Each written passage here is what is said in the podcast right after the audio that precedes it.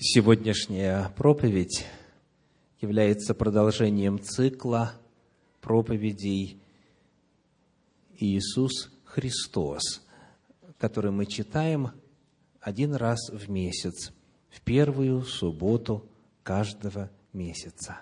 В этом цикле проповеди мы ставим цель познакомиться с Иисусом Христом, Библии, с тем Иисусом, который открыт на страницах священного писания, проверяя свои представления о нем, сверяя их с истинами Слова Божия. И в этом цикле проповедей мы уже исследовали такие темы. Иисус Христос безначальный, Иисус Христос единородный, Иисус Христос Сын Божий, Иисус Христос сущий, и месяц назад Иисус Христос – Творец. Тема исследования сегодня – Иисус Христос, двоеточие, образ Божий. Иисус Христос – образ Божий. Вначале мы прочитаем с вами три отрывка из священных писаний, которые эту мысль озвучивают. Три места – которые говорят о том, что Иисус Христос – это образ Божий. А затем мы попытаемся осмыслить, что эта истина значит на практике, что она значит в истории Священного Писания. Итак, первое место, к которому я приглашаю вас обратиться, это второе послание Коринфянам. Второе послание Коринфянам, четвертая глава, стихи 3 и 4. Коринфянам 4 глава, стихи 3 и 4. «Если же и закрыто благовествование наше, то закрыто для погибающих, для неверующих, у которых Бог века сего ослепил умы, чтобы для них не воссиял свет благовествования о славе Христа, который есть образ Бога невидимого. Иисус Христос, сказано, есть образ Бога невидимого. Что означает эта формулировка? Если мы обратимся к оригиналу, к древнегреческому языку, на котором был написан этот стих, мы обнаружим там слово «эйкон», которое у нас переведено как образ. Правда знакомо звучит? Отсюда русское слово «икона». Икона. Эйкон, слово, которое используется в подлиннике, дословно означает подобие, образ, форма, вид и даже статуя. То есть, это слово передает идею визуализации чего-то. То есть, придания внешнего вида и демонстрации кого-то. Есть Бог, в данном случае Бог Отец, и Иисус Христос есть эйкон, икона, образ, форма, статуя и так далее. Есть отражение Бога Отца. Второе место, к которому мы обратимся сегодня, это послание филиппийцам, вторая глава, стихи 5 и 6. Филиппийцам, глава 2, стихи 5 и 6. Читаем. «Ибо в вас должны быть те же чувствования, какие и во Христе Иисусе, он, будучи образом Божьим, не почитал хищением быть равным Богу. Вновь в синодальном переводе мы встречаем то же самое слово. Он был образом Божьим. Но здесь в подлиннике используется уже другое слово. Слово «образ» в данном случае – это древнегреческое слово морфе. Оно тоже знакомо, правда? Морфология, например. это термин, который связан с этим греческим словом. Морфе означает, во-первых, в греческом природа, как вот в термине метаморфоза, изменение природы. И, во-вторых, форма. Морфе означает природа и форма. Иисус Христос представлен здесь как отображение природы Бога Отца. Он есть морфе, Он есть образ. И третье место, к которому мы обратимся сегодня, это послание к евреям, первая глава, первые три стиха. Евреям, первая глава, первые три стиха. Бог многократно и многообразно говоривший издревле отцам в пророках, в последние дни сии говорил нам в Сыне, которого поставил наследником всего, через которого и веки сотворил, сей, будучи сияние славы и образ ипостаси Его, и, держа все словом силы своей, совершив собою очищение грехов наших, восел одесную престола величия на высоте. Вновь мы встречаем в русском переводе слово «образ», образ ипостаси его. Но здесь слово «образ» отличается от двух прежних в оригинале.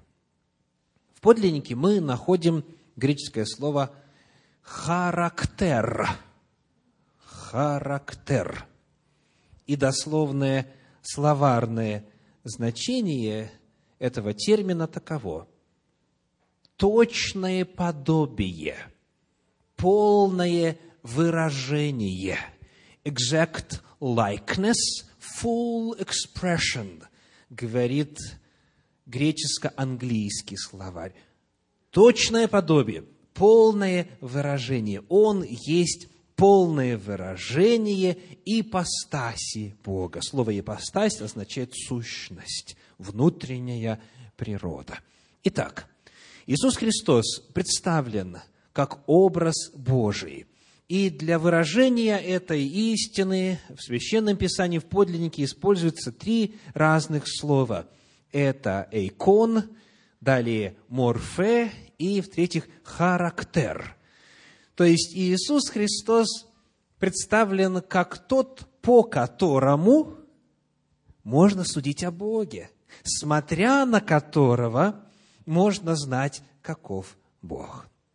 Вот это три отрывка Священного Писания, которые раскрывают нам вот эту грань природы Иисуса Христа – Давайте попытаемся осмыслить теперь, что эта истина значит на практике.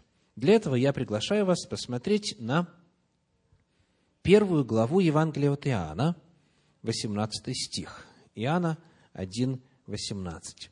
«Бога не видел никто никогда».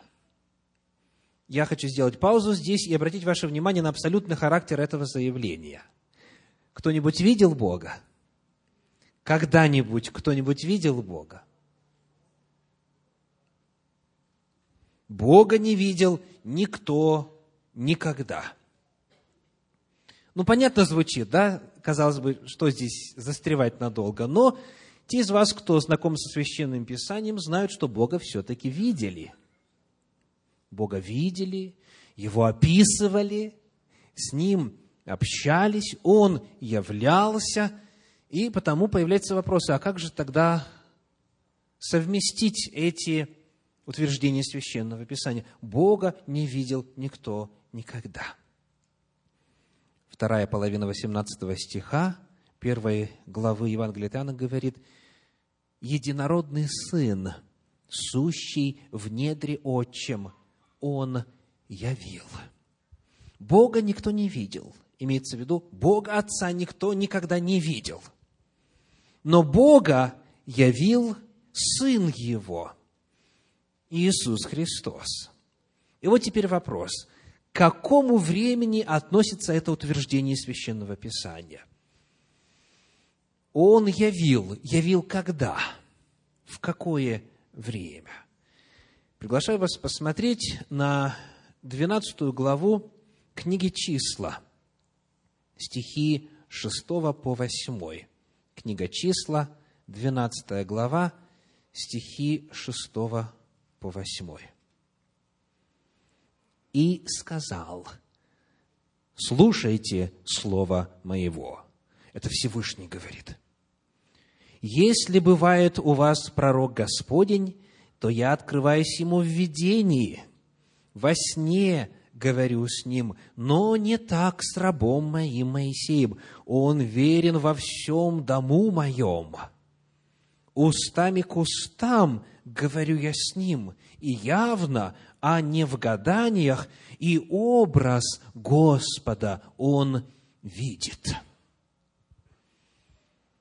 В книге «Исход» описано, как Моисей разговаривает со Всевышним – и просит явить славу. И Господь говорит, целиком меня увидеть невозможно, но ты увидишь меня отчасти. И вот здесь, в 12 главе книги «Числа», Тора раскрывает нам, с кем же он общался, кого же он видел. Что сказано? Образ Господа он видит.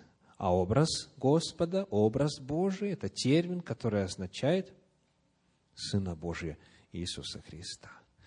Моисей, получая откровение на горе Синай, иные и патриархи, и пророки, мужи Божьей древности, когда видели Бога, когда видели Творца, видели Сына Божия, Иисуса Христа. Бога Отца никто никогда не видел – но единородный Сын явил и являл не только в первом веке, когда Он жил в качестве человека на земле, но всегда, на протяжении всей истории, все примеры лицезрения Бога были примерами общения с Сыном Божьим, с Иисусом Христом. Он явил Бога на протяжении всей истории Земли.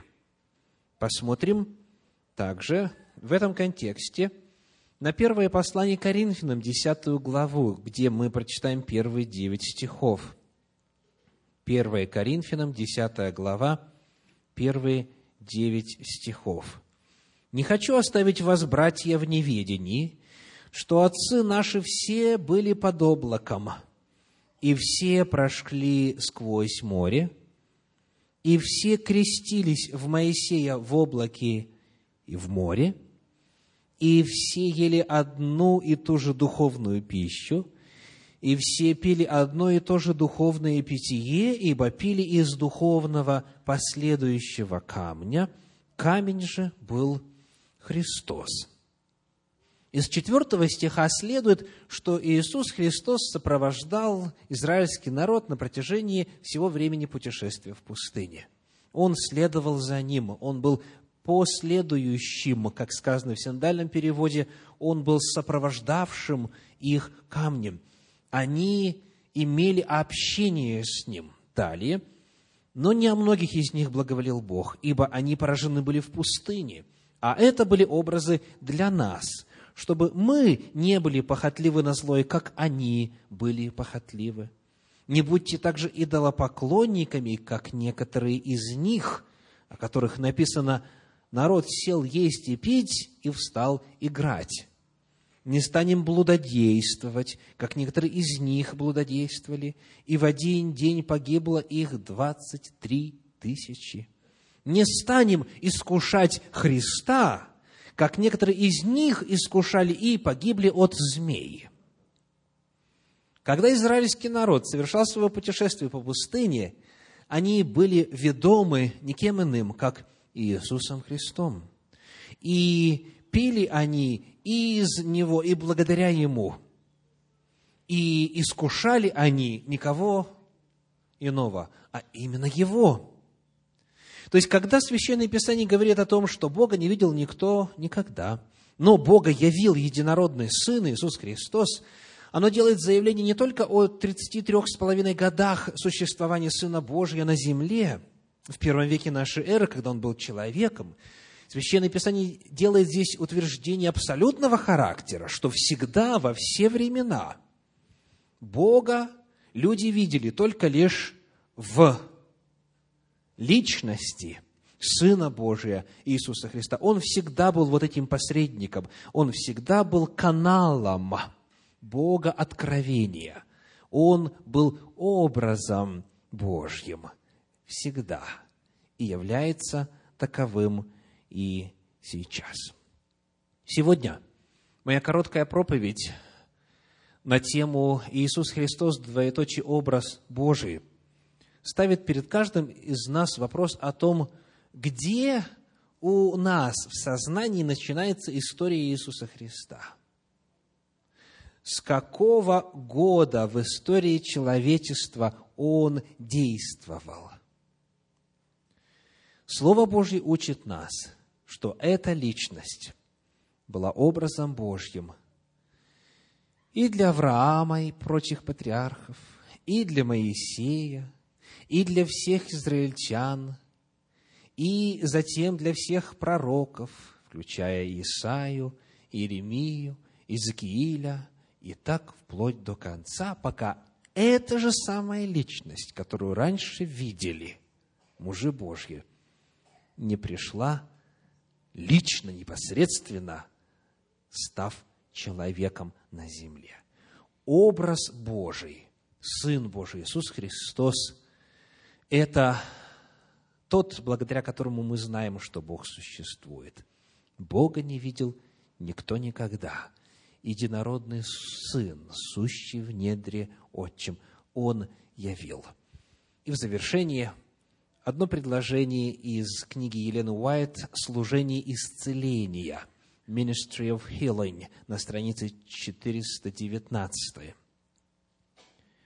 С тех пор, как грех принес разделение между человеком и его Создателем. Ни один человек не видел Бога никогда, за исключением случаев, когда его являл Христос.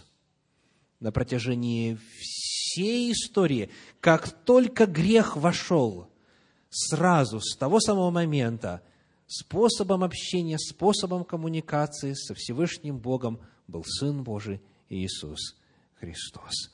Итак, сегодня я призываю вас прославить этого Бога, Господа нашего Иисуса Христа, того, благодаря которому мы знаем, что Бог существует – того, благодаря которому мы знаем, каков Он, того, кто являлся на протяжении всех веков и однажды во исполнении времени пришел и стал человеком, и в полноте всей, насколько возможно, открыл нам, каков Бог на самом деле. Этот Иисус Христос, Сын Божий, образ Божий, достоин хвалы и чести – Аминь. Сейчас у нас специальное время для служения свидетельств. Сегодня служение свидетельств подготовила мини-церковь в городе Рентон. Руководитель ее Безман Руслан. Я приглашаю его для того, чтобы провести эту часть служения. Я приветствую вас миром и любовью от нашей домашней церкви в Рентоне. И благодарю Бога, что у нас есть время среди недели, где мы можем встречаться, общаться, исследовать Слово Божие, открывать свои сердца, молиться друг за друга. И я вам честно говорю, что многое в жизни меняется, и особенно с духовной стороны – где мы можем больше и больше э, подобиться Божьим, Божьему характеру. И сегодня наша группа хотела вам представить коротко э, на тему уверенность в Боге. И наша тема не потому, что мы уже достигли этой уверенности каждый, но мы стремимся к этому и, и нуждаемся в этом. И сегодня несколько человек расскажет, как Бог отвечал на молитвы и как помогало это для нашей уверенности в Нем. Что такое уверенность? Кто скажет? Пожалуйста. Да, отсутствие сомнения. Это знание о ком-то, о чем-то. Ты уверен в чем-то. Ты уверен, когда дети, рождаются, дети уверены в своих родителях. И когда они маленькие, они, если прыгают с большой высоты, они, они не сомневаются, что их родители словят. Так и в нашей жизни. Если мы в ком-то уверены, мы его знаем. Знаем нашу супругу, знаем наших детей и наоборот. И что мы знаем о Боге? Как можно узнать о Боге? Пожалуйста. Через что мы можем узнавать Бога? Через Слово, через общение. И через природу, да. И помните историю Давида с Голиафом? Я бы хотел прочитать один текст. Что сказал Давид – во время этой битвы с филистимлянами. И сказал Давид, Господь, который избавлял меня от льва и медведя, избавит меня и от руки этого филистимлянина. И сказал Саул Давиду, иди, и да будет Господь с тобою. Откуда Давид знал об этом? Почему он знал так хорошо Бога? Этот человек по сравнению с Голиафом был как муравей. И но все-таки он был уверен в том, что он победит, потому что он знал Бога, потому что он общался с Богом, у него были опыты с Богом. И сегодня, также читая «Утренний страж» вчера и сегодня, и мне понравилась также история с Авраамом. Он знал Бога, он знал, несмотря на то, что казалось бы странным, что ему повелевает Бог делать, но знал голос Божий. И сегодня я хочу, чтобы несколько человек рассказали о своих опытах. И сегодня и сейчас я прошу выйти в зал Евелинку. Она вытянет бумажку, и, и кто будет первый, тот будет первый.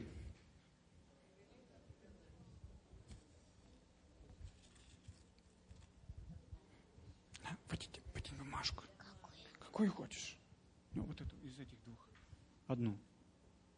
Открой ее. Сегодня первый будет тетя Аня. Пожалуйста. Мы на домашней церкви решали, значит, рассказывать свои опыты. У меня, конечно, есть опыт, но уже он давно, вправду, был, но очень хороший, и я его никогда не забуду. Он всегда мне, всегда со мной. И как вот сейчас брат сказал, что кто видел Бога. Я, конечно, его не видел, как вот но я видел его в своей жизни, в своих делах. Вот расскажу такой один опыт интересный. Э, я, конечно, работал всегда в колхозе, в бригаде, и мы еще помимо брали в другом колхозе, гектары были тогда у нас. Прополишь, значит, обработаешь один гектар, и 30% тебе на турплат давали. И мы брали в другом колхозе за 15 километров. Станиц-Кужурская называлась. И вот пришло время получать эту натурплату. А я работала в бригаде одна верующая была, а бригадирша такая злая была, ненавидела меня.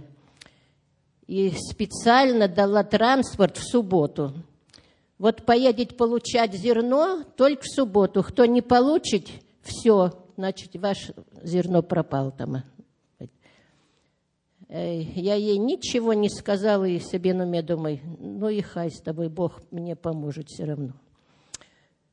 И вот теперь суббота прошла, воскресенье прошла, я в понедельник встала, такая, вправду, забота напала, как ехать одной женщине молодой, мне тогда, наверное, лет 40 было. Дети еще и небольшие были. И открыла утренний страж, и мне такой попался ободрение. 1 э, э, Петра 5.7.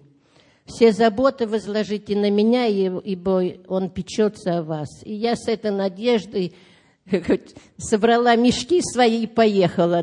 Пошла пешком два километра до станицы. Шла там у нас автобус ходил. Я села на автобус и поехала еще 15 километров. Приехал туда, там еще на два километра идти до этого склада, где это зерно. Я пришла туда пеше, думаю, ну как, с чего начинать? Подхожу, дядька один насыпает зерно, и у него бричка с лошадьми. Я подошла к нему и говорю, дядя, давай я помогу с тобой насыплю зерно, а ты мне, говорю, потом тоже поможешь, довезешь до остановки мне это зерно. Он говорит, ну давай, вот прям такое благословение, как вот говорят по лестнице. Я насыпал с ним, мы с ним погрузили на бричку, привезли туда, где автобус ходит. Только он меня сгрузил, помог, все, вот тебе машина едет самосвал. Он его останавливает. Говорит, слушай, давай вот погрузим этой женщине мешки, и ты довези ей туда вот, до Ярославской. И они, я даже и не прикасалась, они покидали эти мешки, и по, мы с ним поехали. Приезжаем до своей станицы, только сгрузили эти мешки, вот тебе бричка подходит какая-то. Совсем я даже не знаю, какая бричка. И мужика этого не знаю – а другой мужик ему говорит, слушай, вот эта женщина, это, говорит, Федька Боков жена. Отвези, говорит, ей это, мешки прям до дома. И они меня покидали эти мешки, и он привез прямо мне домой. И так вот обошлась без этой машины. Без этой машины обошлась, что бригадирша мне с такой ненависти отказал. Специально назначил на субботу. Она знает, что я в субботу не пойду. И вот так Бог меня благословил, и вот так я, как говорит, видел Бога в делах Его, что Он мне вот так благословил и помог. Аминь.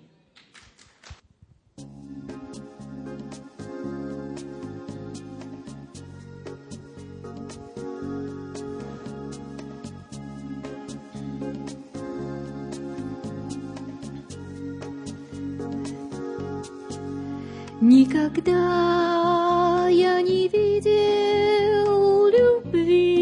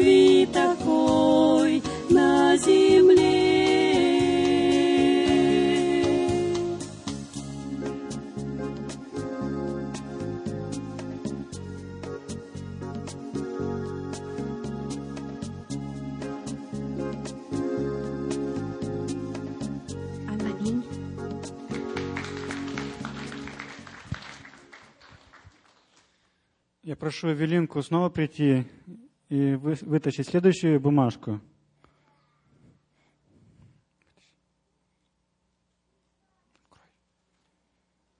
Пожалуйста, следующая будет Дана.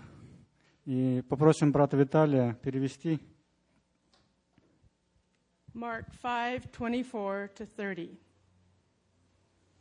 Текст мой – это Евангелие от Марка, 5 глава, 24 стих. A large crowd followed and pressed around Jesus. Огромная толпа следовала за Иисусом, тесня Его.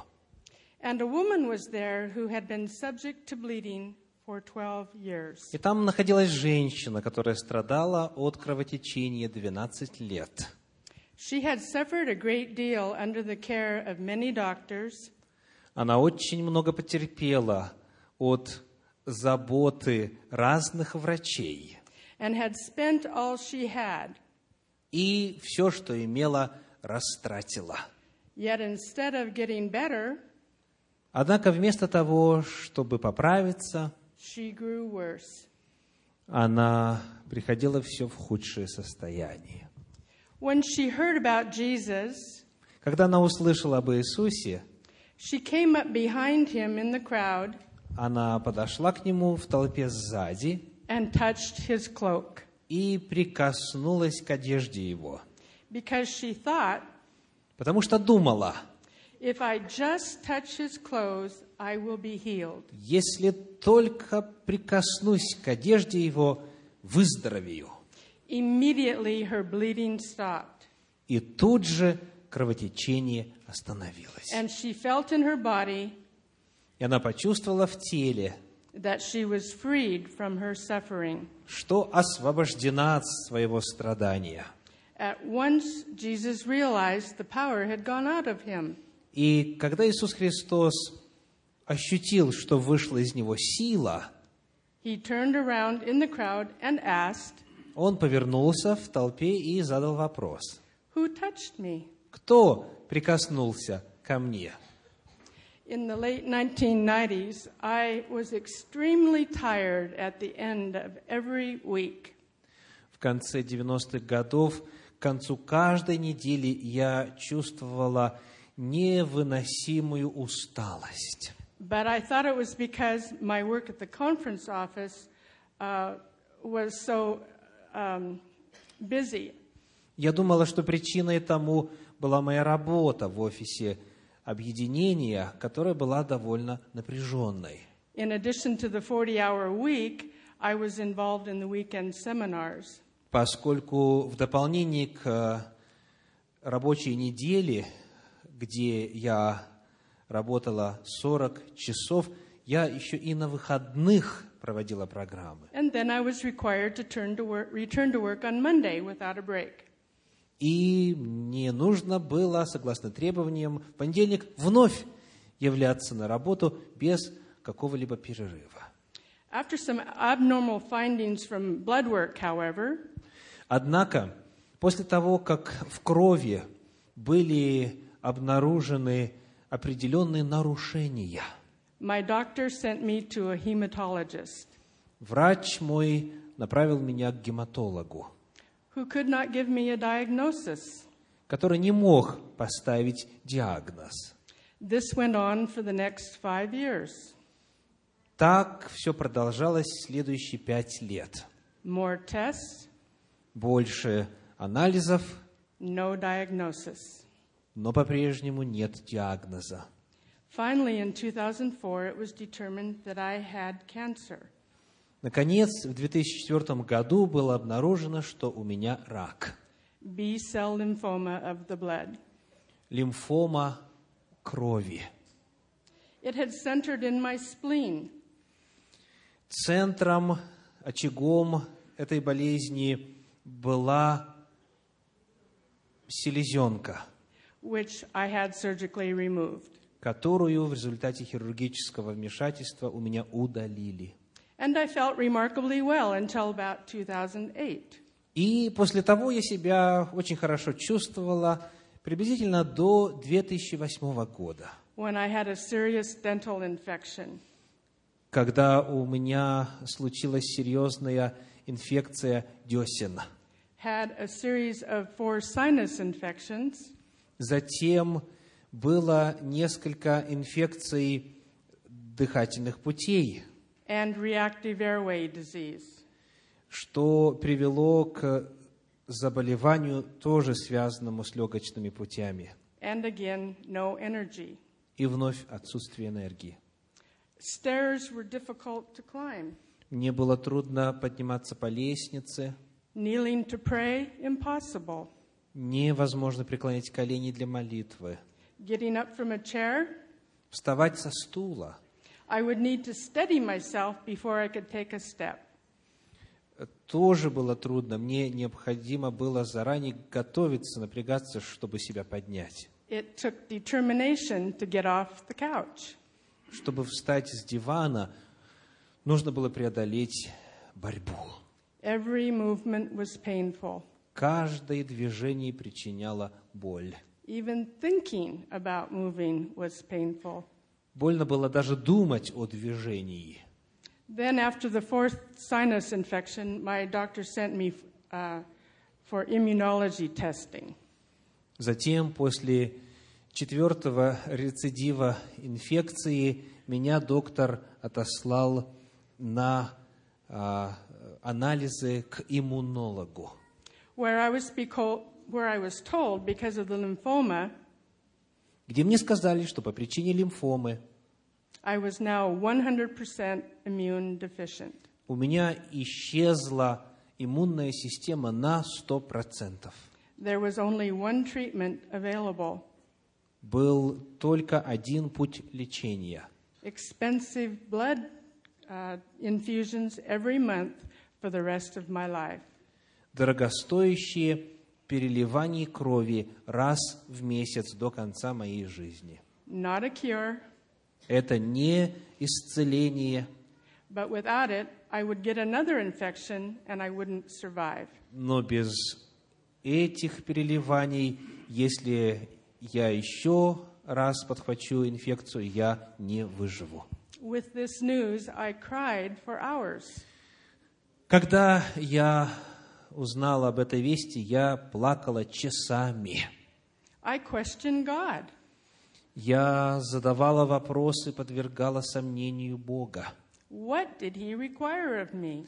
Что Он требует от меня? I had been really sick for 12 years, На протяжении 12 лет я была очень больна, a painful life. ведя жизнь полную боли. But after several hours of this negative thinking, Но спустя несколько часов вот таких негативных мыслей I stopped myself я остановила себя and said, и сказала, Who is on my side? кто на моей стороне? God is. Бог на моей стороне. And from that moment on, I prayed И начиная с того момента я молюсь into the night, перед ночью, through the night, в течение ночи, in the morning, утром, on the way to work, на дороге на работу, at work. на работе. Many hours of prayer. Я провела много часов в молитве. And I found two Bible texts that brought me hope. И я нашла два стиха из Библии, которые дали мне надежду. Uh, Jeremiah 29:11 Иеремии 29.11 and Isaiah 41:30, и Исаии 41.30, which basically said, где сказано, "For I know the plans I have for you," «Ибо я знаю намерения, которые имею о вас», declares the Lord. говорит Господь. Plans to prosper you Намерения во благо, and not to harm you. а не на зло, Plans to give you hope and a future. чтобы дать вам будущность и надежду. Your God. Я Господь Бог твой. I am holding your hand, Я держу тебя за руку. so don't be afraid. Не бойся. I am here to help you. Я помогу тебе.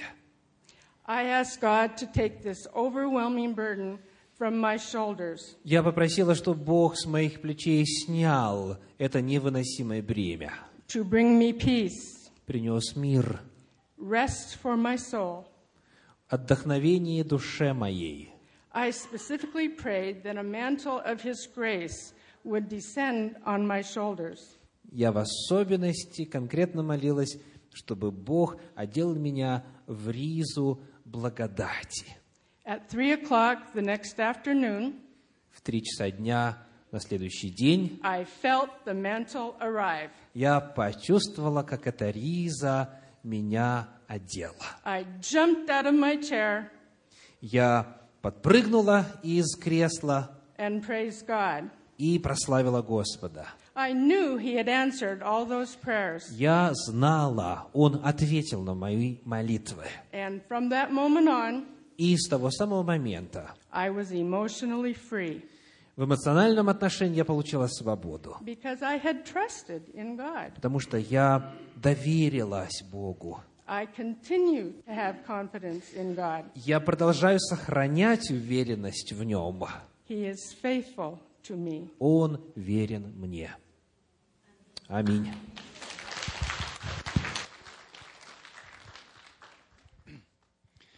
Спасибо большое за очень прекрасные повествования о своем опыте. И сейчас я хочу пройти, чтобы вперед прошли детки наши. И у нас в каждую среду, в конце разбора урока, детки рассказывают по одному стишку, который они выучили среди недели. И сегодня каждый из них, кто желает выйти, чтобы рассказали по одному стишку. Пожалуйста, я дам каждому микрофон.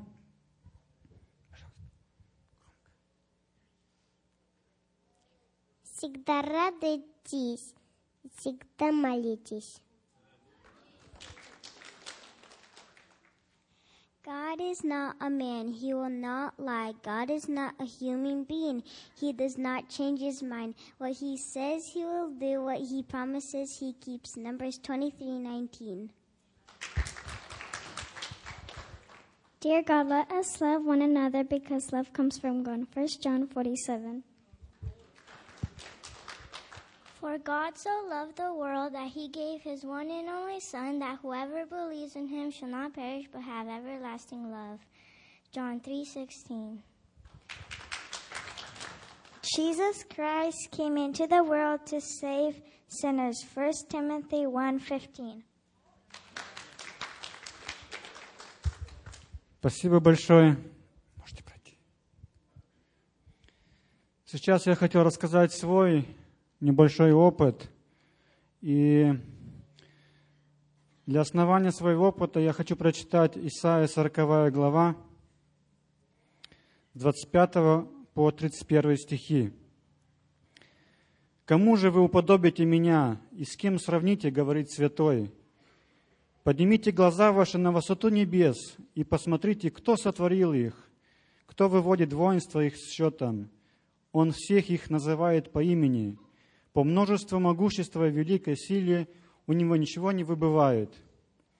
Как же ты говоришь, Яков, и высказываешь, Израиль, путь мой сокрыт от Господа, и дело мое забыто у Бога моего. Разве ты не знаешь, разве ты не слышал, что вечный Господь Бог, сотворивший концы земли, не утомляется и не изнемогает, разум его неисследим. Он дает утомленному силу, и изнемогшему дарует крепость.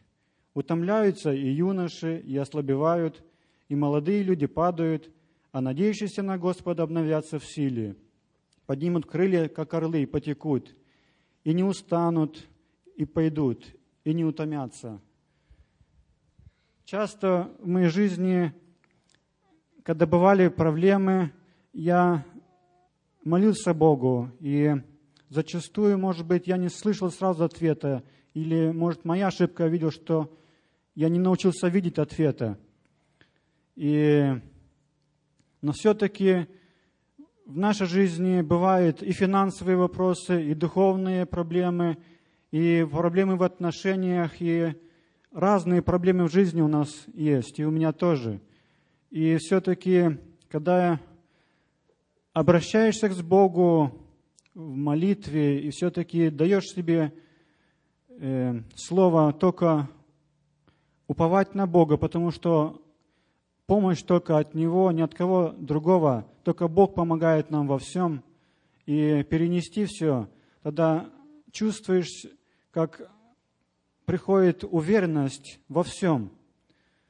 Есть проблема, есть неотвеченные молитвы еще, но я верю, что Бог с нами, и Бог со мной, и Он поможет, чтобы в нашей жизни было все во благо нам.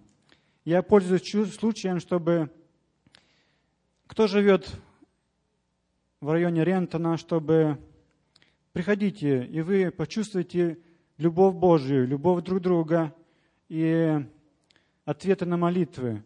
И также, кто живет в других местах, узнайте, где в вашей местности есть эта маленькая церковь, и вы можете найти там покой и уверенность в Боге.